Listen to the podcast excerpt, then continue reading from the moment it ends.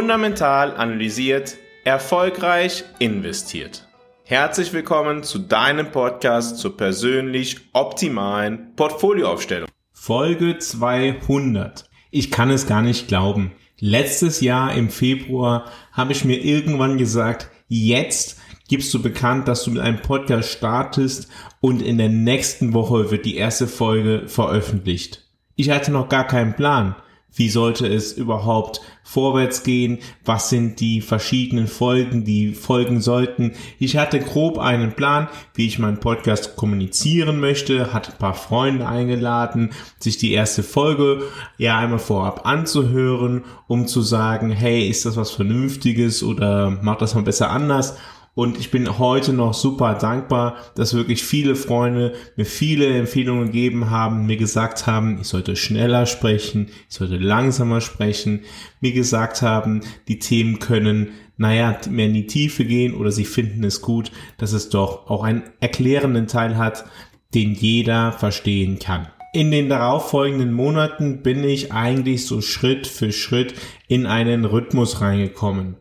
Ich hatte zunächst angefangen, immer eine Erklärfolge zu machen und dann dazu eine eher kommentierendere Folge.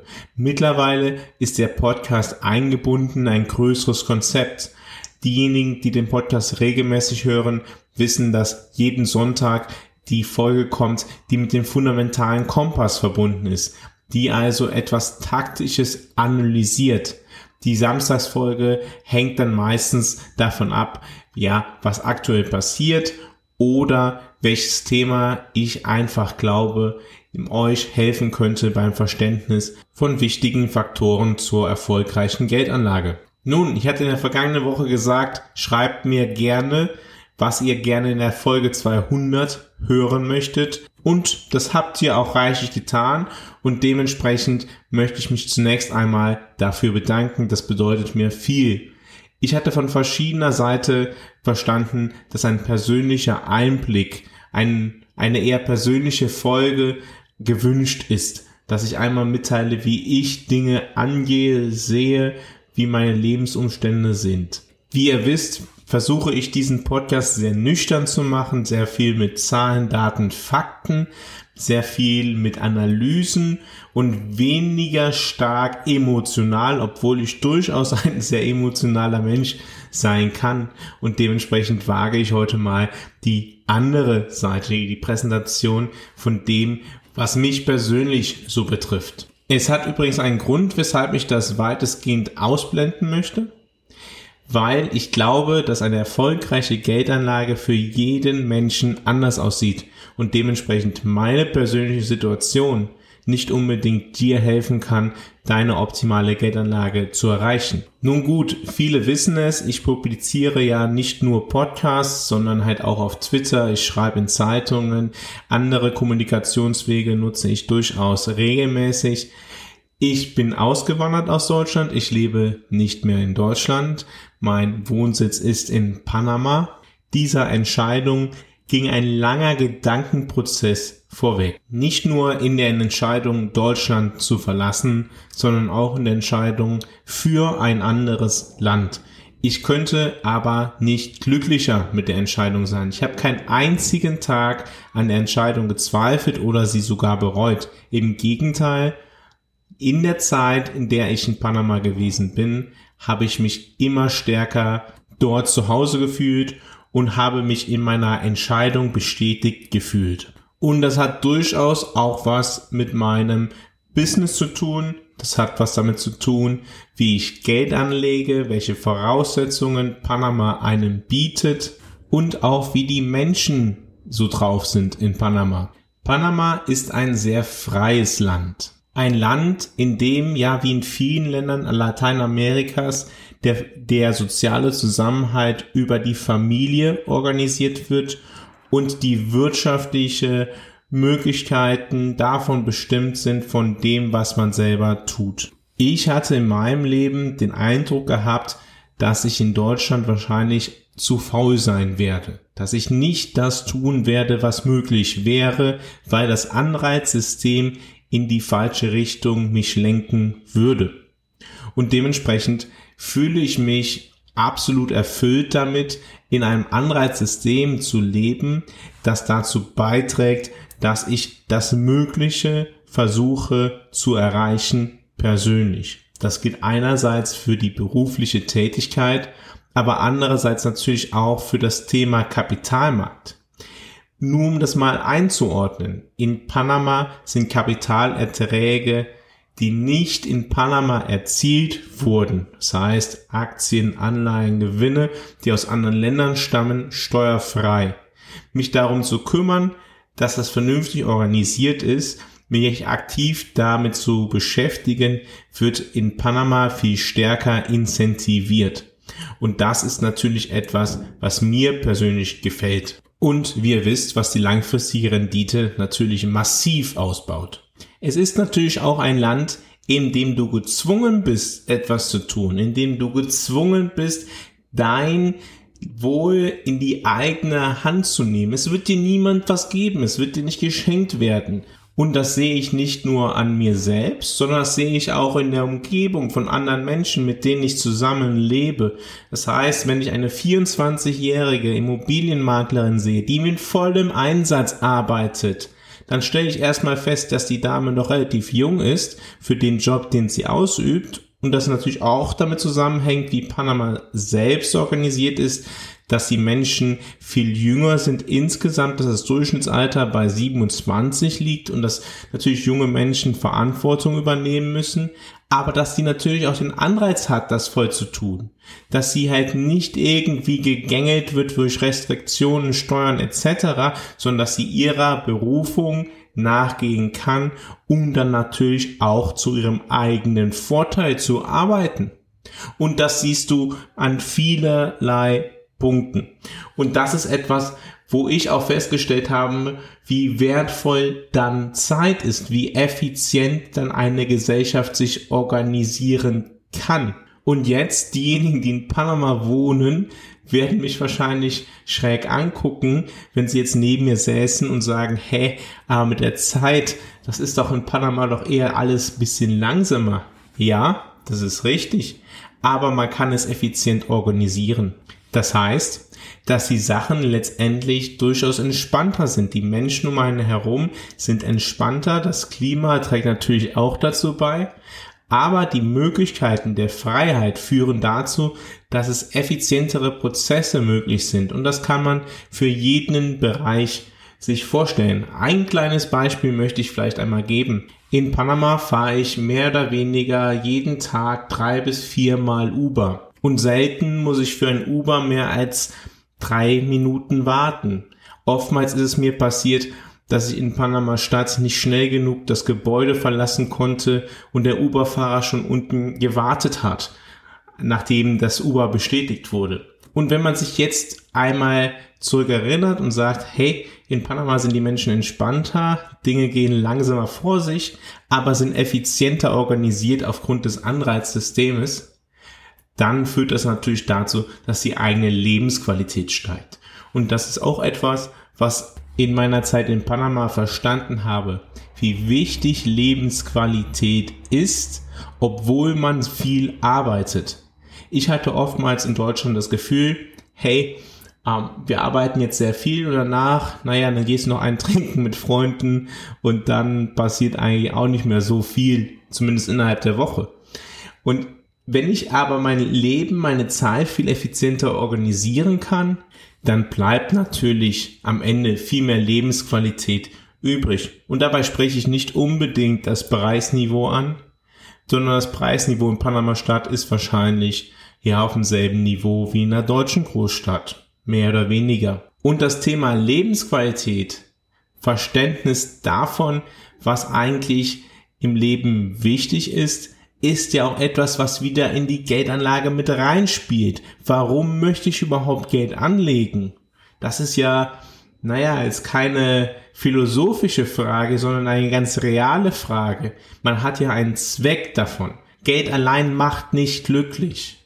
Geld macht nur dann glücklich, wenn wir wissen, wofür wir es einsetzen kann, wozu es dient. Und damit sind wir bereits an dem Punkt angekommen, an dem ich euch erklären kann, woher meine Leidenschaft für das Thema Geldanlage, Finanzen, Wirtschaft kommt.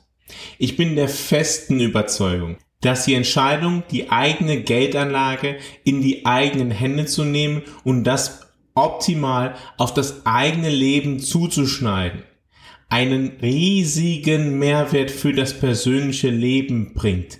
Ich erlebe das so häufig, wenn ich mit Kunden gesprochen habe und am Ende haben sie einen Plan, was sie die nächsten fünf, zehn Jahre machen werden. Sie wissen mehr oder weniger, welche Ziele sie im Leben erreichen können.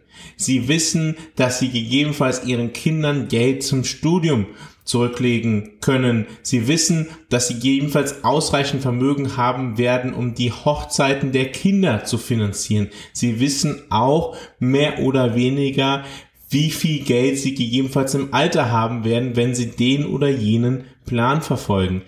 Dinge sind tatsächlich zu einem gewissen Maß planbar. Und das zu optimieren, das macht mir dermaßen Freude, weil ich sehe, welchen Mehrwert das bringt. Und wenn man dann in die Gesichter schaut, ist es echt, echt etwas Erfüllendes.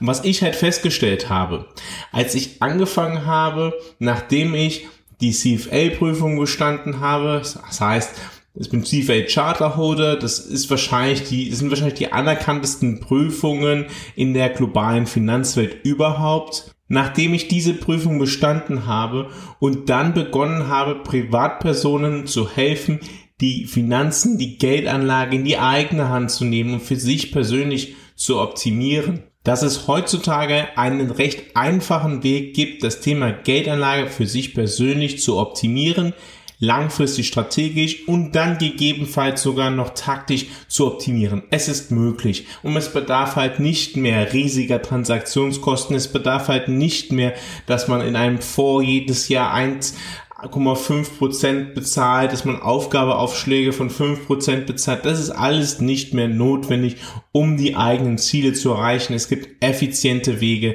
mit denen es möglich ist, alles was man dafür braucht, ist den einen Plan, um dieses Ziel zu erreichen, ist die eine Orientierung, an der man sich ausrichtet, um gegebenenfalls taktisch zu optimieren. Und als mir das klar wurde, dann wurde mir halt auch klar, welchen Mehrwert ich mit dieser Dienstleistung Menschen bringen kann. Und damals habe ich gesagt, okay, dann fangen wir doch einfach mit dem Podcast an und ich erzähle erstmal etwas darüber und jeder kann sich dann selber ein Bild darüber machen, ob das einen Mehrwert bringt, was ich so sage oder nicht. Und wenn ich mir mittlerweile jetzt in der 200. Folge so die Abonnentenzahlen, die Hörerzahlen anschaue, habe ich wirklich festgestellt, dass ja kontinuierlich immer mehr Menschen pro Monat dazugekommen sind, sich tatsächlich sehr viele Podcast-Folgen angehört haben und das erfüllt mich dann schon mit Freude, dass alleine Menschen daraus einen Mehrwert ziehen, was ich ja im Podcast sage, aber genauso es gibt viele von euch, die mir auch bei Twitter folgen, die gegebenenfalls bei LinkedIn lesen, etc., meine Artikel in Zeitungen lesen daraus einen Mehrwert ziehen. Allein das bereitet mir schon persönliche Freude, weil ich halt merke, hey, ich kann einen Mehrwert stiften, der das Leben von Menschen positiv beeinflusst. Und wenn ich zurückdenke an die letzten 200 Folgen, 200 Podcast-Folgen, dann bleiben mir so einige Podcast-Folgen besonders in Erinnerung. Und das sind natürlich besonders auch die Podcast-Folgen, in denen ich im Gespräch mit anderen Menschen gewesen bin. Und eine Podcast-Folge ganz besonders hat mich auch bereichert im Gespräch und die ist zwar jetzt schon über ein Jahr alt, aber trotzdem kann ich die wirklich nur ans Herz legen. Folge 70 mit Dr. Johannes Hartl. Wie sollen Christen mit Geld umgehen? Also ein Theologe blickt auf das Thema Geldanlage. Wie sollten wir das betrachten und nicht nach dem, naja, populären ESG-Verfahren oder was weiß ich, mal überspitzt gesagt, sondern halt wirklich fundiert. Wie sollte ich denn persönlich mit meinem Geld umgehen, um es ethisch verantwortungsvoll zu tun? Und wenn man das zu Ende denkt, dann ist man wieder ganz nah dran an einer effizienten Geldanlage. Das ist, ist es unglaublich beeindruckend. Also in dem Gespräch habe ich persönlich auch so viel mitgenommen. Also die Podcast-Folge kann ich wirklich jedem nochmal ins Herz legen Aber wie gesagt, es gab da auch viele verschiedene andere Gespräche, die sehr cool waren. Ich denke dabei auch ganz besonderes an die Folge 118 mit Vince Ebert, Blackout durch Klimapolitik wo wir, naja, schon relativ früh darauf geschaut haben, was eigentlich so die deutsche Energiepolitik für Folgen haben könnte, was eigentlich die Lösung sein könnte für das Problem, was wir jetzt, naja, einige, viele Monate später konjunkturell in der deutschen Wirtschaft sehen. Wir sehen, dass Industrie einbricht. Wir sehen da Folgen aus der Energiepolitik, auch aus der Energiepolitik nicht nur. Wir sehen auf jeden Fall verschiedene Dinge, die wir damals auch schon analysiert haben. Auch das kann ich jedem nur ans Herz legen. Das Gespräch ist weiterhin gültig mit Vince Ebert, äh, die Folge 118. Und von eurem Feedback weiß ich auch, dass eine andere Folge sehr oft gehört wurde und sehr interessiert wahrgenommen wurde, die jetzt nicht einen provokanten Aufschlag hatte oder die einen besonderen Gast hatte, sondern die wirklich, glaube ich, großen Mehrwert gestiftet hat. Das ist die Folge 120. Die Frage, wie soll eine junge Familie Geld anlegen? Und das ist etwas, was ich wirklich in meinen Gesprächen auch oft erlebe, dass halt, naja, Eltern, die jetzt kleine Kinder haben oder wo das Kind jetzt gerade unterwegs ist, sich die Frage stellen, hey, wie gehen wir das Thema Geldanlage denn jetzt an? Wir tragen nicht nur Verantwortung für unser Leben, wir tragen auch die Verantwortung für das Leben unserer Kinder. Da wird der Blick auf das Thema Geldanlage viel ernster. Oftmals verbinden sich damit dann auch noch Sorgen, die man allerdings schnell lösen kann mit einem vernünftigen Ansatz zur erfolgreichen Geldanlage. Und zuletzt sind dann jetzt auch einige geopolitische Folgen dazugekommen. Geopolitische Ereignisse haben mit Sicherheit auch Auswirkungen auf die Geldanlage, wie wir spätestens seit dem Krieg Russlands in der Ukraine wissen oder wie wir jetzt auch sehen bei dem Konflikt zwischen Israel und den Arabern. Mir macht es jedes Mal eine riesige Freude, tief ins Detail zu gehen, zu analysieren, was passiert eigentlich, besteht ein Risiko, ist das Risiko bisher im Kapitalmarkt bepreist und wenn nicht, was heißt es eigentlich für unsere Entscheidungen? Und wenn es doch bepreist ist, aber es eigentlich kein Risiko darstellt, welche Entscheidung müssten wir dann treffen? Wie können wir dann unsere Geldanlage strukturieren. Das Nachdenken darüber, das fordert einen durchgängig und ich habe schon mal drüber nachgedacht, dass eigentlich müsste ich, ist jetzt doof gesagt, aber eigentlich müsste ich nicht für mein Alter vorsorgen, weil ich könnte mir vorstellen, das auch noch mit 80 zu machen. und das Schöne auf diesem Themenfeld ist auch, dass einem niemals die Themen ausgehen, die man analysieren kann. Die einzige Frage ist letztendlich, ob es ein Publikum für diese Analyse gibt, ob es Menschen interessiert, das, was man analysiert hat, welche Gedanken man sich gemacht hat und zu welchem Schluss man gekommen ist. Wichtig ist, denke ich, immer, dass jeder versteht, welchen Mehrwert er daraus gewinnen kann. Damit möchte ich heute auch schließen. Vielen Dank, dass ihr heute wieder dabei gewesen seid bei Fundamental Analysiert dem Podcast zur persönlich optimalen Geldanlage. Diese Folge war dann etwas außergewöhnlich. Morgen gibt es dann wieder eine klassische Folge. Ich habe es mir jetzt aber diesmal erlaubt, ja, zur 200. Folge euch ein bisschen mehr persönliche Einblicke zu geben. Ich hoffe, das war interessant und ihr konntet auch daraus etwas ziehen. Ich lade euch ganz herzlich ein, jetzt zur 200. Folge den Podcast einem Freund, einer Freundin zu empfehlen, der oder die auch einen Mehrwert aus meinen Podcast-Folgen ziehen könnte. In der morgigen Podcast-Folge wollen wir dann noch einmal auf das Thema Europa schauen, unter dem Titel Rezession abgesagt, von wegen in Europa hat sie längst begonnen.